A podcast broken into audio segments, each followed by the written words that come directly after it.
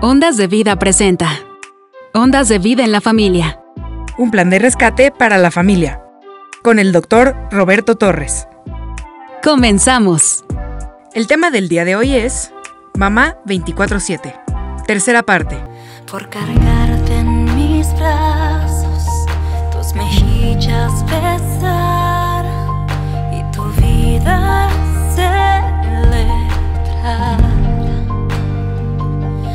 puedo esperar, no puedo esperar. Por estrecharte entre mis brazos, para brindarte todo el corazón, llenarte de ternura y amor y defenderte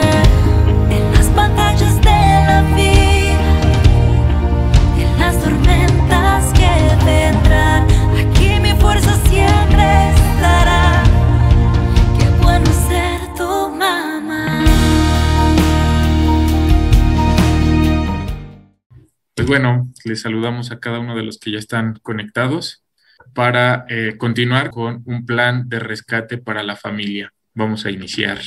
Vamos a orar. Eh, Señor, gracias te damos. Estamos completamente agradecidos contigo, Señor, por tu guía, por tu instrucción, Señor, de cada reunión, Señor. Gracias porque sabemos que es tu Espíritu Santo el que habla, Señor, a nuestros corazones, Señor, el que nos enseña, Señor, y el que nos, nos lleva a más cada día, Señor. Te bendecimos a ti, Señor, porque hoy sabemos y reconocemos que sin ti no somos absolutamente nada, Señor, que todo es dado por ti, Señor, y, y a ti es la alabanza, el honor y la gloria, Señor. Te bendecimos en esta hora y te ponemos como primer lugar en esta reunión. Bendecimos a cada uno de mis hermanos que están conectados, Señor, aquellos que han de compartir, Señor, también los bendecimos y declaramos que es tu tiempo, Espíritu Santo, y que tú eres el único que se mueve y habla conforme a lo que tú quieras mostrar para este tiempo. Te bendecimos, te amamos, Señor, en el nombre poderoso de Jesucristo. Amén y amén. Amén, amén, amén. Cristi, aprovechando, ¿por qué no saludas a todos aquellos visitantes que están conectándose?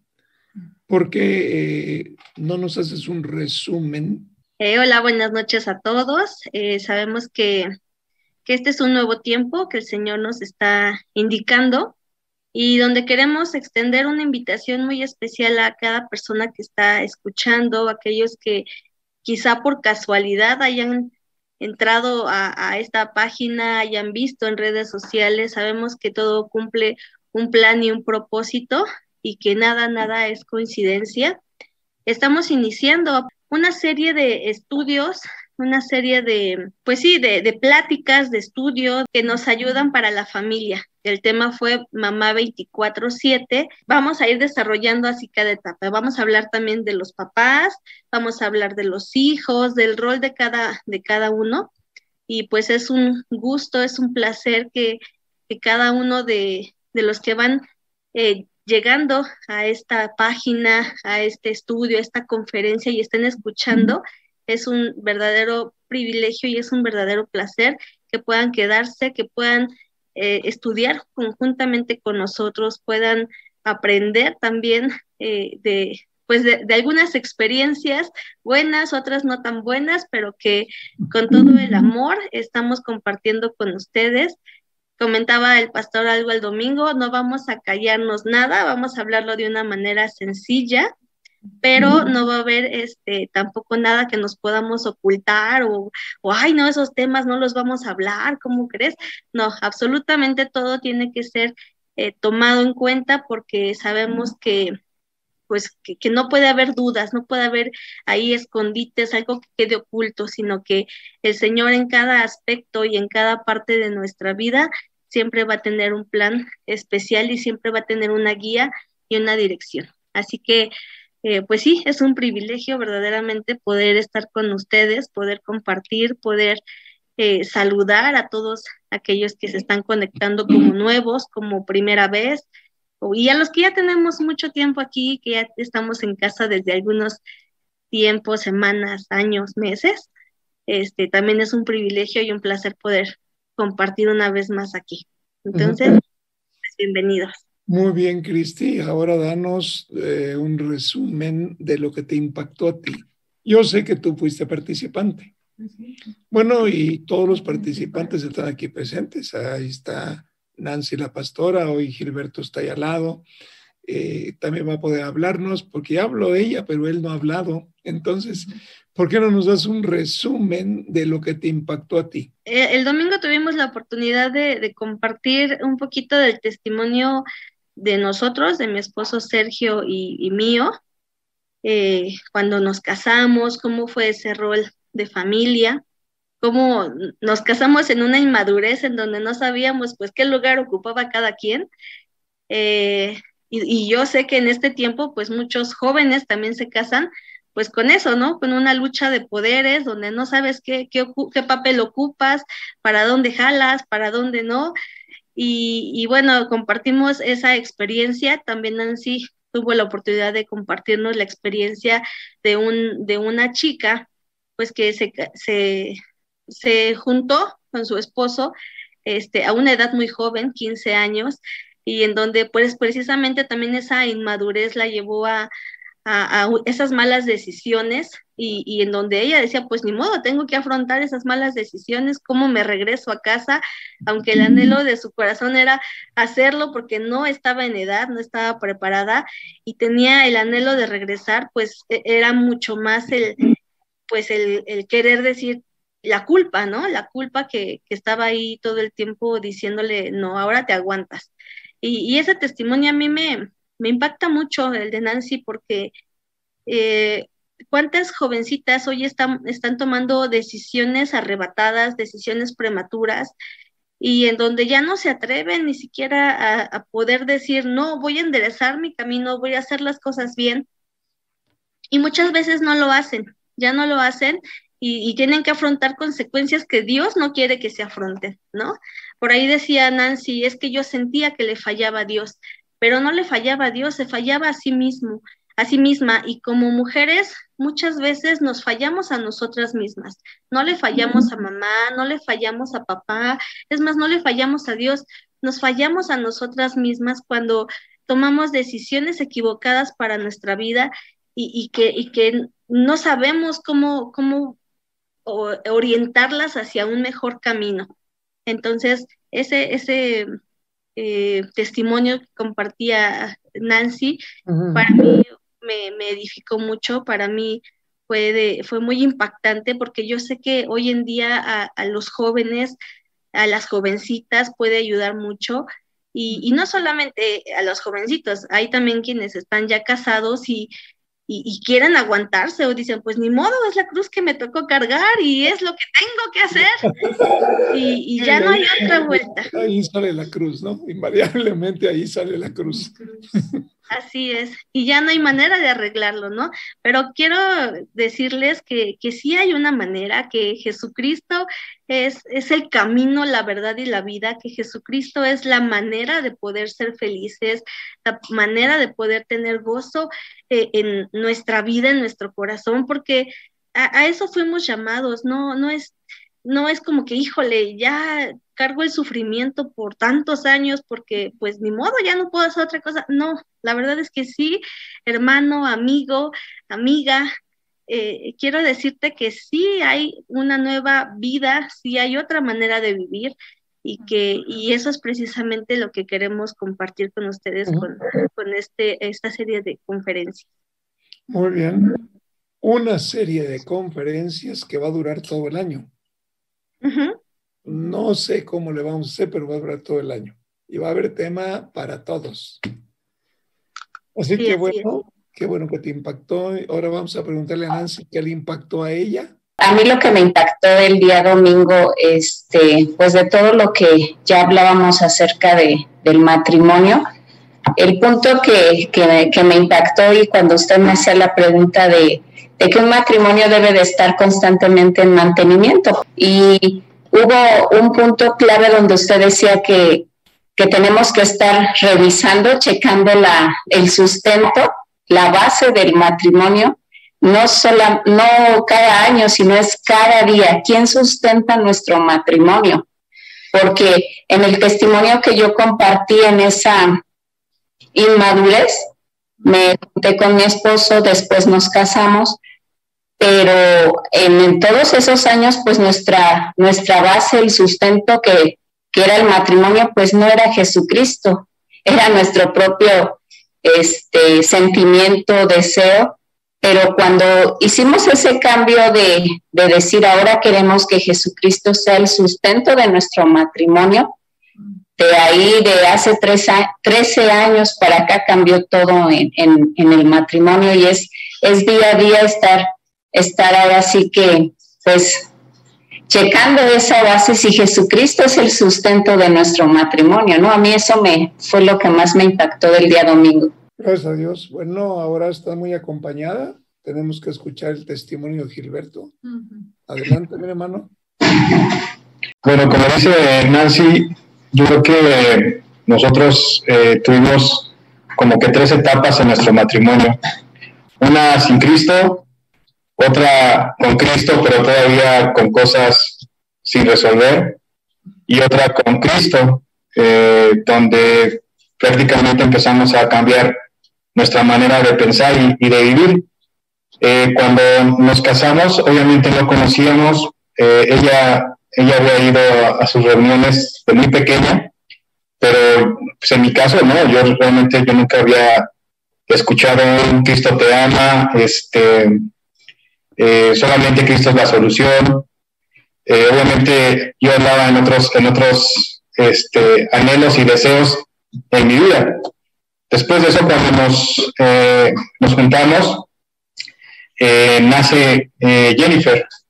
Entonces, antes de que ella naciera, pues Nancy también había tenido un degrado y ahí podíamos haber definido si queríamos realmente continuar o no continuar pero ahí decidimos los dos, o sea, eran las primeras decisiones que tomábamos eh, como pareja y una de ellas es, ¿quieres seguir conmigo o quieres quedarte con tus papás? Y ella decidió que nos quedáramos, entonces entre los dos empezamos a vernos como familia, aunque todavía no estaba Cristo en la, en la, en la ecuación, poco a poco pues empezamos a, a tener muchos Roses, en ese sentido conocí a Nancy el domingo, cosas que desilusionaban tanto a ella como a mí eh, en nuestra vida. Y llegó un punto donde vino Cristo, pero vino en un punto donde ya estábamos a punto de separarnos. Eh, y obviamente uno a veces busca a Cristo para que te solucione el problema en ese momento. Y es lo que hicimos, buscamos a Cristo tratando de que se viniera a solucionar el problema, pero no nuestras vidas, seguíamos siendo, haciendo las mismas cosas de una forma distinta, ¿no? O sea, eh, ya no con la intensidad con la que vivíamos, hasta que llegó otro punto donde eh, después de, ¿qué será? Unos 12 años, porque tenemos 27 años, ella decía que teníamos 25, pero tenemos 27 años de, de estar juntos. Y eh, después de 12 años em, de conocer, de ir, a, de ir a reuniones, de estar aquí, de estar allá, pero pues, prácticamente cada quien hacía lo mismo, nada más que una forma distinta de hacerlo. Y llega un punto donde eh, volvemos a tener otra separación, esa fue más intensa porque pues ahí ya teníamos cosas legales, este, eh, abogados y nos, eh, casi un año nos separamos. Eh, teníamos ahí a nuestra quinta hija que, era, que es Keila. Ya teníamos cinco hijos en ese momento. Y de repente este, ella por su lado empezó a madurar en ciertos sentidos, a caerle el 20 en cosas que no habíamos hecho, pero que pudimos haber hecho en, esa, en esa vida de matrimonio a mí también por acá este, eh, empezaba a escuchar nuevamente eh, eh, gente cristiana que hablaba y me decía, oye, este, a ti, tú que estás ahí dormido, porque entraban hasta, hasta la privada donde estaba y con una bocina decían, tú que estás ahí, a ti te estamos hablando, te está hablando el Señor, arregla tu vida y todo eso. Y decía, yo le decía entre mí, ni así me puedes dejar, Señor, o sea, ni me dejas pecar, pecar a gusto. Entonces, este, llegaba un punto donde eh, empezamos a, a madurar y ella por su lado, yo por mi lado, hasta que fue el Señor el que realmente intervino en su vida y en mi vida de una forma distinta. Escuchamos realmente lo que es vivir en, en los principios del reino, un concepto que nunca habíamos escuchado, pero que para nosotros se nos hizo, eh, pues, ahora sí que o lo tomas o lo dejas. Eh, los principios del reino no son algo que digas, los quiero para mi beneficio, sino los principios del reino vienen a intervenir en tu vida, pero sabes que vas a dejar muchas cosas que vienes haciendo en ese sentido. Entonces, así pudimos entender al Señor de que Él quería darnos una mejor forma de vivir, pero teníamos que dejar muchas cosas sin, eh, en, nuestra vida pasada. Se arregló el tema de los abogados, cuando volvimos a regresar ella y yo, este, pues digo, ya muchos conocen, los abogados no nos creían, decían, ¿saben qué? Pues si gustan, dejamos el caso abierto porque yo, sé, yo he visto matrimonios donde se, llega a arreglar el problema, pero en seis meses vuelven a tener eh, la misma, eh, el mismo problema más fuerte, pero así ya no gastamos tanto, ya llevamos algo avanzado y mejor lo dejamos abierto. Entonces eh, les dijimos que no, les dijimos, ¿sabes qué? No queremos continuar con esto. Y de ahí en adelante empezamos nosotros a, vivir de una forma distinta. Eh, el concepto aquí de, de, Cristo ya no era un beneficio, ya era, ah, creo que lo habían comentado el día domingo, ya era algo que era más por convicción que por eh, obligación, era más eh, amar las cosas del Señor, entendíamos que si enderezábamos esto podíamos arreglar las generaciones que venían más adelante, empezamos a, darle valor a ciertas cosas, no solamente a lo que nosotros eh, teníamos o queríamos vivir, sino que ya veíamos con una perspectiva hacia nuestras generaciones, hacia nuestros hijos, invertir en los hijos, eh, platicar ella y yo de cosas más, más eh, se puede decir, más familiares, viendo siempre por el, beneficio hacia, hacia el Señor en ese sentido. Pero mira, eh, Nancy nos platicaba con mucho detalle y lógicamente como estamos recordando, digamos, a la mamá y de ahí el tema de mamá 24/7. Yo procuré que ellas hablaran con detalle para poder ministrar a todos aquellos que por primera vez se están conectando, aquellos que le tienen miedo en un momento dado a enfrentar su propio problema. Es decir, cómo se conocieron, eh, cómo le fue a Nancy, se tomó unas cubas de más, eh, se mareó, cómo te dijo, me quiero ir contigo, yo no quiero a mi casa, y todo esto que son los detalles, ¿no? De todo lo que nos platicaste, de ese principio de matrimonio, ¿cuáles fueron los detalles que sobresalieron de manera muy sencilla en ese inicio de relación? Ah, pues yo creo que eh, los pleitos, eh, empezábamos a, pelear por cualquier cosa. Eh, venían cosas así como celos, a veces había indiferencias en, en, tomar decisiones y nos peleábamos, o sea, cualquier cosa era parte de un pleito en nuestras, nuestras vidas. Cuando regresamos ahí a, la casa de mis papás, eh, eh, bueno, estuvimos viviendo un año ahí, casi, casi un año, y después de ahí nos cambiamos a la casa de sus papás de Nancy, es donde más tiempo estuvimos viviendo. Pero todo lo que vivíamos era prácticamente esa indiferencia, o sea, había dos, dos formas de pensar, era división, no nos poníamos de acuerdo en nada, cosas que no habíamos hecho de jóvenes, las traíamos a, este matrimonio que estábamos viviendo y, eso pues, prácticamente nos llevó a, tener esa división. O sea, no, no teníamos un concepto claro de, de, acuerdo. Cuando decides eh, hacerle caso a Nancy en cuanto a llévame a tu casa, yo no quiero ir así a mi casa. ¿Cuáles fueron las luchas primordiales de manera sencilla, muy práctica, que tuviste que enfrentar tú, tú como joven, tú como estudiante, cuando tienes que confrontar a tus papás, pues ahora va a vivir aquí? ¿Cuáles fueron las luchas que nos puedes compartir que tú tuviste que ir superando día tras día?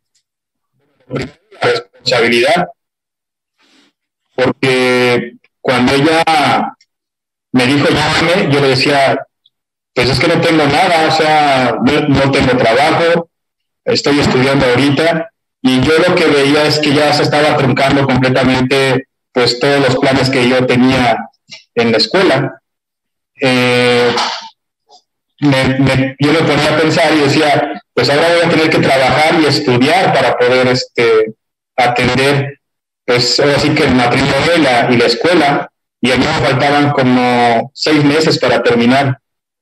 Entonces, eh, yo me veía en un panorama completamente distinto al que ya me había eh, planeado ya decía, pues ahora que termine, si es que termino, lo primero es a dónde voy a trabajar, si me van a dar trabajo o no me van a dar trabajo. Eh, ya venía otro tipo de responsabilidades que se sumaban, porque pues ahora no es de que tus padres te den a ti, sino que ahora tú tienes que proveer a otra persona en, ese, en ese sentido. Entonces, eso pues era un poco rojo para mí en, el tema de responsabilidad. Mm, fuerte. Es fuerte para todos. Sí, fuerte para todos los varones. ¿eh? La verdad es que en las condiciones de ustedes o en las condiciones naturales que la pastora y yo vivimos, realmente en mí el miedo estaba presente. Pero era un miedo hacia la responsabilidad. Era un miedo, yo me cuestionaba, ¿seré capaz de poder sostener a una pareja, el, el, sostenimiento económico, ¿Cómo, ¿cómo, le vamos a hacer? Estamos empezando a trabajar los dos. Justamente unos meses antes habíamos terminado nuestra licenciatura y realmente yo les decía, sí me temblaban las piernas y feo. ¿Por qué razón? Pues el miedo de fracaso, el miedo de fracaso. Porque querramos con los varones, tenemos que reconocer que nosotros somos los que realmente tomamos la decisión de invitar a la pareja que se una con nosotros en el matrimonio. Por X o Y circunstancias, ¿no? Hay gente que, varones que verdaderamente embarazan a sus novias y en cuanto saben que están embarazadas les dan la espalda y no quieren saber absolutamente nada de ellas jamás. Aún, por lógica, desconocen al niño o a la niña que nació de ese producto. Pero realmente la carga de la responsabilidad es muy fuerte. Y hago un, hincapié en esto porque fíjate que hay muchos de los que nos están escuchando que quizá no se atreven a reconocer ese punto. Pero es un punto para los varones que aunque luzcamos muy machos, por dentro tenemos miedo, por dentro tenemos temor, por dentro sabemos que sobre nuestros hombros recae la responsabilidad de la esposa, del sostenimiento. Y me acuerdo, me acuerdo que cuando me anunció que estaba embarazada, pues doble responsabilidad. Entonces, ya no sabes ni dónde meter la cabeza, ¿no? Yo creo que esto es muy normal que cada uno de nosotros lo, lo reconozcamos. Porque si no lo reconocemos exactamente cuál fue la base de nuestro matrimonio y dónde comenzamos a navegar con algunos problemas, difícilmente un matrimonio sale adelante. Eh, ¿Por qué?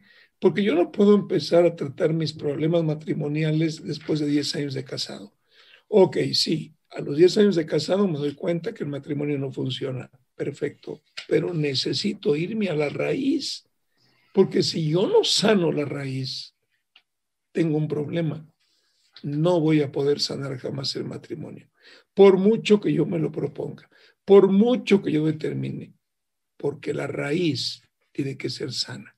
Es como una planta, una planta que no da fruto, una planta que tiene una plaga allá abajo en la tierra, que le roba toda la energía, toda la savia. Todo esto tiene que ser recultivado. Es un volver a empezar. Por esto es importante el testimonio de cada uno de nosotros para que vayamos juntos avanzando en esto.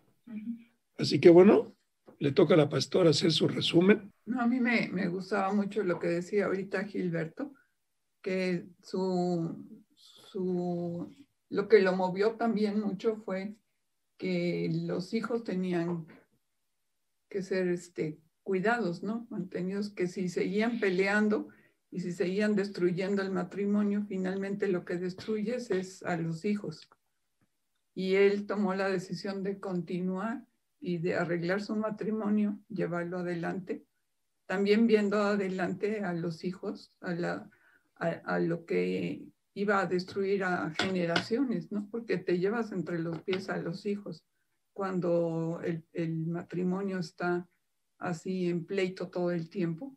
El testimonio para los hijos es tremendo, es nefasto, o sea, ellos solamente viven problemas, problemas y más problemas y lo último que quieren es casarse, pero lo que quieren es escaparse de casa y buscarse una pareja, sea el que sea que me lleve o me la llevo, pero salir de mi casa, ¿no? Porque tengo muchos problemas ahí.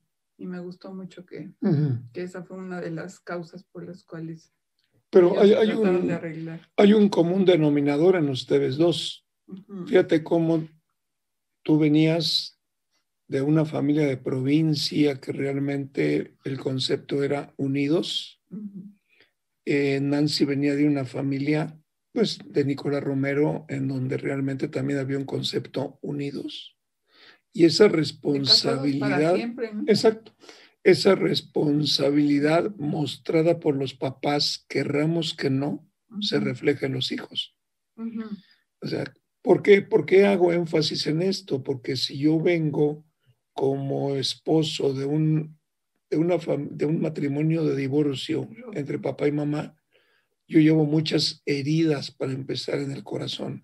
Segundo, si papá falló, yo no me puedo comprometer hasta que la muerte nos separe. Es, ya vamos con la iniciativa por dentro de decir, no, pues, si esto no funciona, Dios. No. Y entonces cuando viene el problema, ¿y para qué nos casamos? Yo, ya sabes el lema, ¿no? Yo no necesito firmar un papel para demostrarte mi amor.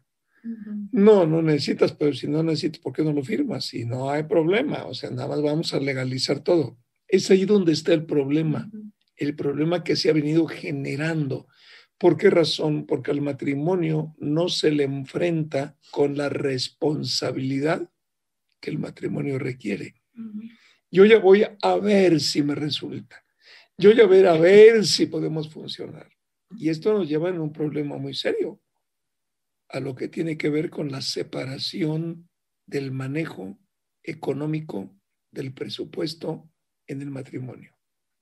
Luego, luego se nota. Bueno, tú manejas hay mucha gente que viene a consejería con nosotros, dice, bueno, yo pago el gas, yo pago tal, y tú vas a pagar la renta, y yo voy al súper, pero tú, aquí, espérate, espérate. Cuando tú manejas un presupuesto dividido en tu casa, hay una línea divisoria. No, no hay un presupuesto. Tú imagínate en aquellos tiempos cuando el hombre tenía que cultivar la tierra para comer y que dijera, bueno, las naranjas de este tamaño son mías, las naranjas chiquitas son tuyas, o cómo vamos a distribuir. Era un solo presupuesto, es lo que juntaba el varón para poder alimentar a la familia por medio de la mami, ¿no? Por medio de la mamá. Fíjate que vamos a tratar un tema muy, muy, muy interesante. Le pedí a Vane que, que lo desarrollara porque ella lo recibió. Y, y creo que vamos a comprender mucho de esto, ¿no? No anticipamos, simplemente es una invitación para todo esto. Pero bueno, y tú, Sergio, Sergio, tú que estabas ahí con Cristi, Cristi hizo su resumen, te falta el tuyo. A mí también me llamó mucho la atención y puntualizar lo que fue la definición de la palabra mantenimiento, porque dice que, bueno, una de las definiciones era que era la conservación de una cosa en buen estado o en una situación determinada para evitar su degradación. Entonces, el, nosotros poder ver cómo era este, esta definición totalmente aplicable a lo que era un matrimonio, a lo que era el poder, ya lo dice la Biblia, ¿no? El poder cuidar, el poder cultivar a la, a la, a la pareja, a la esposa. Yo creo que eh, eso tendría que ser todos los días, todos los días con, nuestra, con nuestra esposa. Entonces, eh, principalmente yo, yo, yo me quedé con eso. Digo, escuchamos los testimonios pues, pues de tres, tres mamás, tres mujeres que, que compartían cómo fue eh, la determinación para llegar hacia, al casarse, al cómo ya fue su vida, cómo les cambió totalmente el panorama de pasar de lo romántico, de los conceptos que iba a tener cada una de ellas al, al, al creer que iba a ser su vida de una manera y ver que se enfrentaron a otra totalmente distinto y otra etapa cuando llegan los hijos. Entonces, este, pues realmente eso, eh, eso eh, edifica y yo creo que a cada una de los, de los, de los jóvenes que escuchan, pues también les abre un panorama, ¿no? Distinto de decir, híjole, no, no es el primer concepto el concepto romántico del vestido blanco y que fueron felices para siempre, ¿no?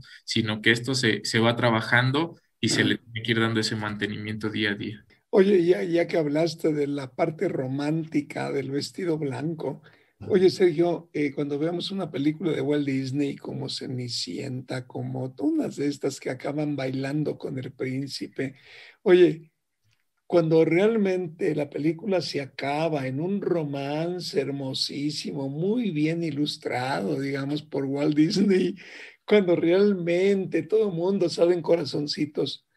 Te iba a hacer una pregunta. Ahí comienza el matrimonio o colorín colorado. No, ahí comienza. Realmente eh, eh, en una ocasión escuchaba que era la primera carrera donde primero te dan el título y luego te mandan a estudiar. Eh, eh, eh, sí, ahí comienza toda una carrera, todo un transitar donde, bueno, pues hay que, hay que salir ahí aprobados. Oye, yo no había pensado eso, ¿eh? Qué, qué, buena onda. Te dan el título, es más, tú lo firmas. Sí, exacto. y un juez nada más ha visto, bueno, ahora le ha aprobado el matrimonio, ahora mantenimiento, mi hermano. Así es. Mantenimiento. Mantente ahí. Tenía yo una plática hace unos días con gente especializada en nutrición y yo les decía, el apóstol Pablo dejó algo asentado en una de sus epístolas. Dijo, y todo vuestro ser, espíritu, alma y cuerpo. Y yo le preguntaba, oye, tú que estás en esta área, de las tres áreas del hombre en donde está enfocada la humanidad. Y me dice, pues en el cuerpo. Todo es en el cuerpo. Lo que tienes que comer, lo que no tienes que comer, lo que acostumbrabas comer, lo que te engordó, lo que no te engordó, lo que te alimenta, lo que te falta si comes. Ah, yo me acuerdo que hace algunos años decía, tu dieta tiene que tener los tres colores cada día en el desayuno, verde, blanco y rojo. En la comida, verde, blanco y rojo. En la cena, verde, blanco y rojo. O sea, tienes que tomar variado. Entonces comentábamos esto por lo siguiente, utilizando el término mantenimiento. Todos estamos enfocados en el mantenimiento de nuestro cuerpo. Y nadie se enfoca en el mantenimiento del espíritu. Y el matrimonio fue diseñado por Dios para manejarse en el espíritu por un hombre llamado Adán, una mujer llamada Eva antes del pecado. Entonces, solamente a manera de resumen, recordemos que el matrimonio es una institución divina que queremos nosotros celebrar en lo humano y preservarlo en lo humano cuando realmente no hay manera. No hay manera. No, funciona. No funciona. Por eso, eh, acuérdate que hablábamos de, la boda, este, tú que tuviste dos bodas, este, en fin, todo esto, ¿no? Eh, bueno, dos, bodas con la misma, ¿eh? No voy a entender la gente que dos bodas con... Y el mismo día. El mismo día. ni de traje te cambiaste, ¿no? Lo que estamos platicando ahí. Pero realmente todo esto tiene que ver. Es decir, ¿cómo podemos entender si alguien no le dice a los oyentes lo que pasaron las mujeres que compartieron, cómo poderles ayudar ahora que los varones también estamos compartiendo cómo nos fue en el noviazgo y cómo es que con mucho miedo y temblor tuvimos que enfrentar el matrimonio. No podemos soslayar. El problema es el mantenimiento. Es un mantenimiento del matrimonio, hay que meterle el mejor plan de mantenimiento, porque es muy, muy importante meternos en el área de mantenimiento. Así que bueno, gracias a Dios. O este, ¿dónde anda Paul? ¿Está por ahí, Paul? No te reconocemos sin audífonos, mi querido Paul. Hoy tocó cambio. Bueno, tú estuviste participando como el único soltero de las pantallas que estábamos ahí y que eras el mejor cabeceador del equipo, nomás volteabas para un lado y volteabas para el otro a ver qué aprendías. Pero bueno, Paul, compártenos, tú como varón soltero, como un, varón titulado ya en la universidad, con un trabajo, con la responsabilidad, eh, ¿qué te impactó? Pues hubieron varios puntos, eh, pero uno de los particulares, yo creo que cada uno ha tomado el, mismo concepto, la parte del mantenimiento. Pero yo eh, lo llevaba un poquito más profundo y lo llevaba a la parte del cimiento. ¿Cómo fue que nació todo? ¿Cuál fue el cimiento con el que se edificó el matrimonio? ¿Por qué? ¿Por qué esta relación? Al, al, yo estar pues revisando pues prácticamente pues los testimonios, todos, todos nacieron por un cimiento. El cimiento tal vez fue equivocado, pero todos nacieron por algo. Y esto implicó que el mantenimiento fuera más complicado, menos complicado, que fuera más difícil el mantenimiento. Y, esto yo lo relaciono mucho con, con, la parte de las estructuras. Digo, yo no soy arquitecto, pero cuando tú construyes una casa con cimientos equivocados, digamos, y viene un temblor, se empieza a agrietar la casa. Cuando los cimientos son correctos, cuando el cimiento es el adecuado, la casa aguanta más. Entonces, el mantenimiento de alguna forma es menor. El mantenimiento es mayor cuando la casa tiene un cimiento equivocado. Entonces, yo lo relacionaba mucho con el matrimonio. Si tu cimiento es el correcto, en este caso el Señor, y tu cimiento nace de ahí, del amor del Señor, el mantenimiento es menor. Obviamente sí tiene que haber una parte de mantenimiento, obviamente sí tiene que haber un crecimiento como tal en ese sentido, pero es menor. Ya no luchas, ya no peleas, ya no hay tanta discusión o división en ese sentido, porque los cimientos fueron puestos desde un inicio. Y, y eso yo lo enfocaba a, pues de alguna forma, a lo que yo quiero. Yo quiero empezar un matrimonio con los cimientos correctos, porque eso me va a evitar el que a la semana ya se esté agrietando la casa, que al mes ya sean las primeras discusiones, que al año ya empiece la, la primer pelea de me divorcio y todo ese tipo de cosas, porque desde un inicio el cimiento fue el Señor. Desde un inicio, el cimiento fue la palabra, el cimiento fue el amor.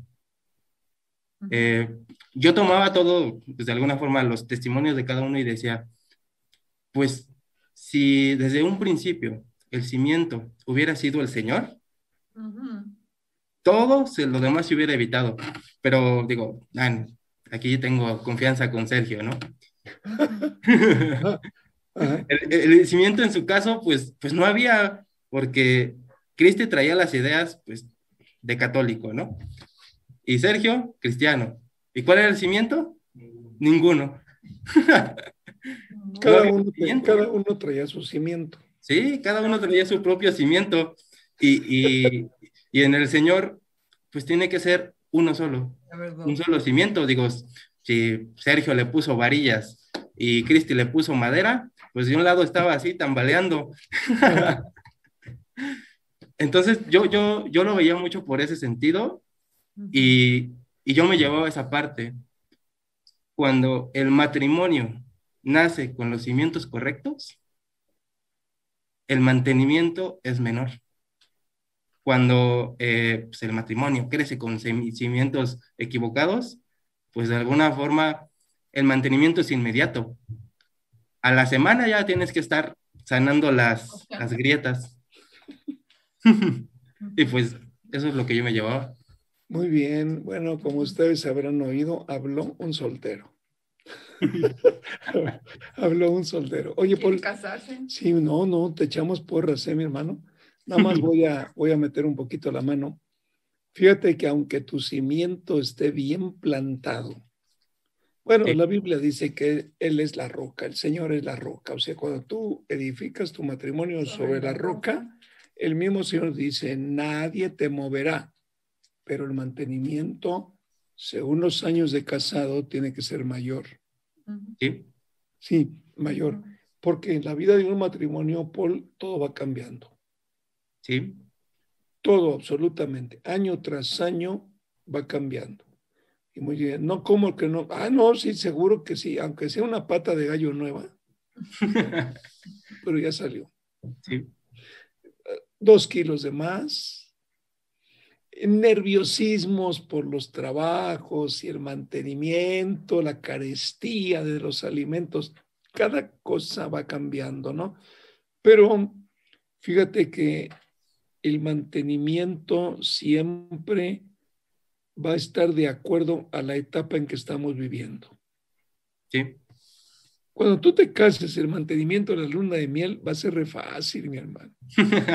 Ahí tienes muchos problemas, pero la instalación a una nueva vida, ahí van a empezar los problemas. Sí. Y aprovecho para decirte, oye, tú en tu soltería, a ver, ¿por qué crees que hay pleitos en el matrimonio? ¿Por qué hay pleitos en el matrimonio? Pues por, lo que yo he visto que siempre hay pleitos, es por la parte del dinero. El dinero es como que global. Siempre el problema es eh, lo que yo aporto, lo que tú aportas, y cada quien pues, quiere manejar sus finanzas. Entonces, y, eso nos lleva a, a una división. Yo pienso que debe de ser así. Oye, Paul, o sea que mientras el marido aporte todo, la mujer dice, todo está perfecto. ¿Sí? ¿Tú qué opinas, Cristi? Pues no, no sé, no creo, no, no creo. A veces también las, como que a veces las mujeres sí necesitan, o sea, uno como mujer no puede decir, ay, bueno, ahí le encargo todo, toda la carga al esposo, que sí nos tenemos que convertir en muy buenas administradoras de los recursos de la casa, sí, pero, pero ahí cambia, como que es un poco el cambio de mentalidad. No puedo decir, ay, pues hay que él de todo, y yo me desatiendo de todas las, las cuestiones. Eh, en, en, nuestro caso, el tiempo en el que trabajamos los dos, este, como usted lo dice, había doble, pues doble ingreso, ajá, doble presupuesto y, y, había dos finanzas en casa y hacíamos igualito a lo que usted nos dice, ¿no? A ver, tú pagas la renta, pagas el coche, yo pago la comida, yo pago esto y, y la verdad es que pues todo eso no nos llevó a, un, a una buena administración. A veces, eh, trabajando los dos, la verdad es que no nos alcanzaba, no nos alcanzaba. Y, bueno, ahora que pues que Dios me ha dado la oportunidad de estar en casa que, con mi hija, eh, pues, y, que, y que ahora solamente hay un, presupuesto, hay un, sí, un solo ingreso en casa, pues el Señor nos ha bendecido todos los días. No hay día que yo me pueda, que yo me quede sin, sin alimento, no hay día en que, en que pues sí nos esté faltando, ¿no? A veces ahí vamos así como limitados un poquito, estirando, administrando, pero vamos bien, ¿no? Y, y de plano, cuando trabajábamos los dos, se nos hace increíble, no nos alcanzaban los recursos. Entonces, híjole, está como que, como que esa pregunta. no me puedo desatender así. No, mira, déjame dejar asentado algo. El marido tiene un trabajo, desarrolla su trabajo, mientras cumpla tiene un salario ahí, mientras la empresa vaya para arriba, etcétera. Pero tú has pensado en el salario de la mujer. Sí. Tú has pensado, imagínate. Bueno, número uno, voy a empezar por tu profesión. Tú eres una enfermera con un posgrado, saliste del IMSS con una buen, un buen puesto. Cuando tú decidiste renunciar al IMSS, las compañías decían, estás loca, vas a perder no sé qué y no sé cuánto, pero bueno, en ese momento tú, cuando te casas, tienes que, tienes que ganar un sueldo de enfermera. Pero te toca, pues, la responsabilidad de la casa. Muy bien, la responsabilidad de la casa es cuánto debe cobrar una cocinera. Luego, no, pues hay que mantener limpia la casa. ¿Cuánto debe de cobrar una afanadora? No, bueno, pero hay que cuidar a la niña. ¿Cuánto debe cobrar una cuidadora de niña?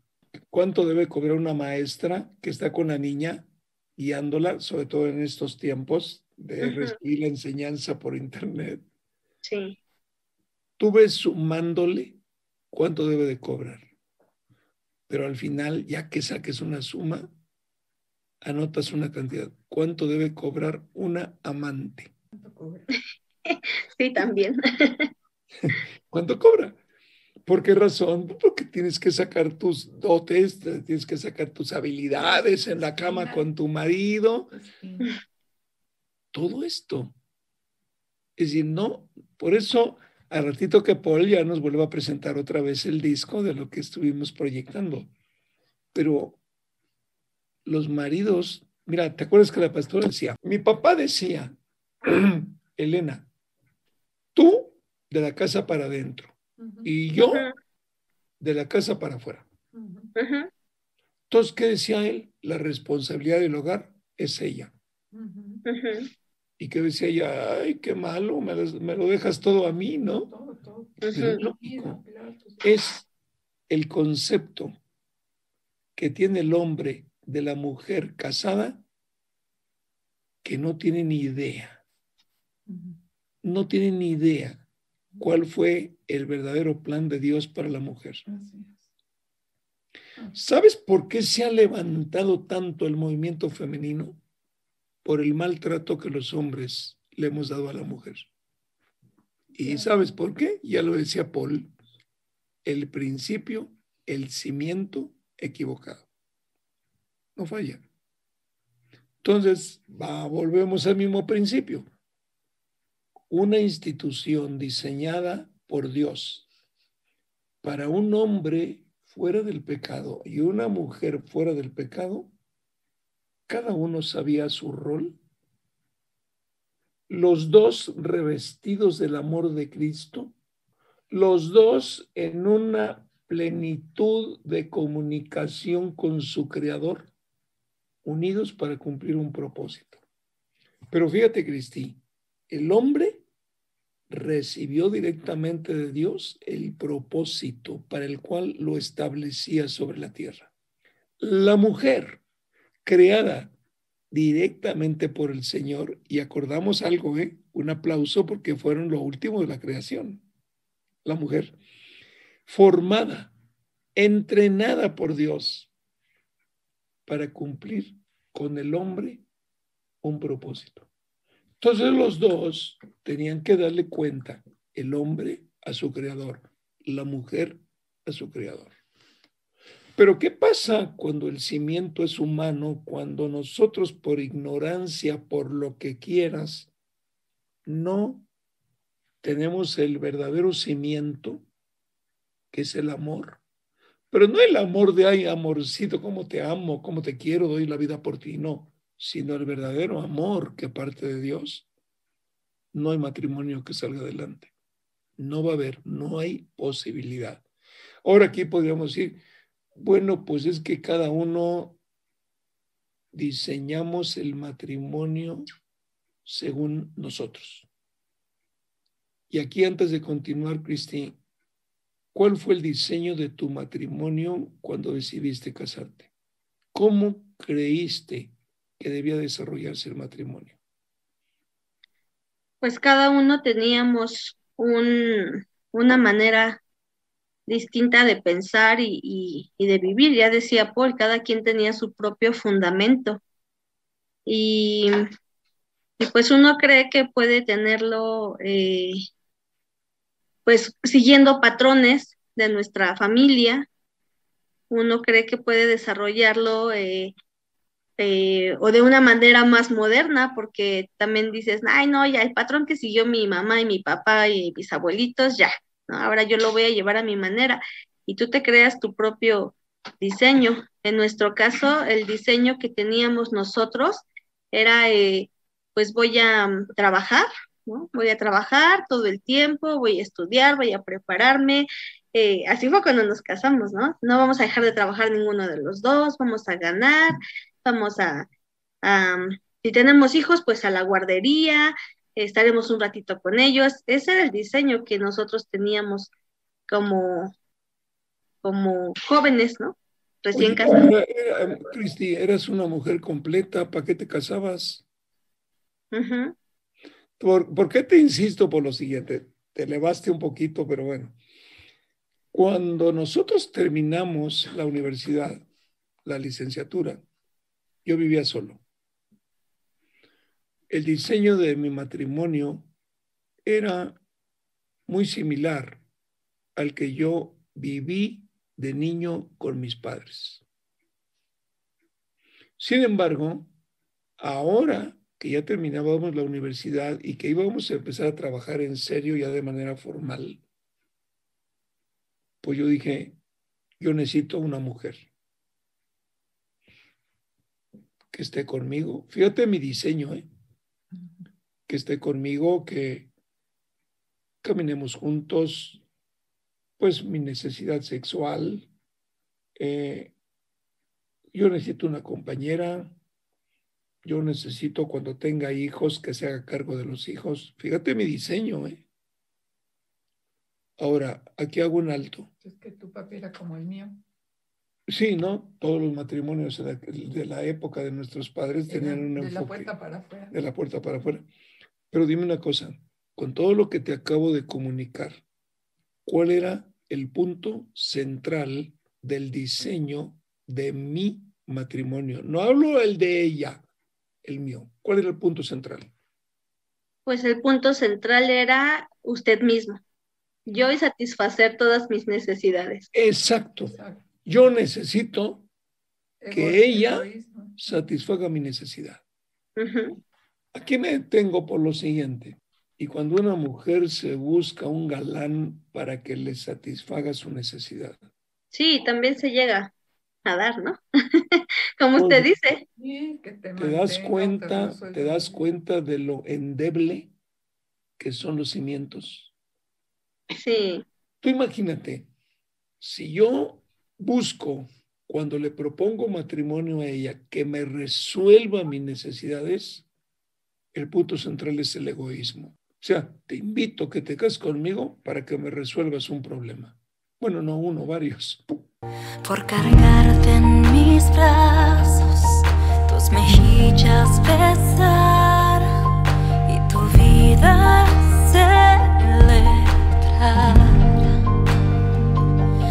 puedo esperar, no puedo esperar. Para estrecharte entre mis brazos, para brindarte todo el corazón, llenarte de ternura y amor y defenderte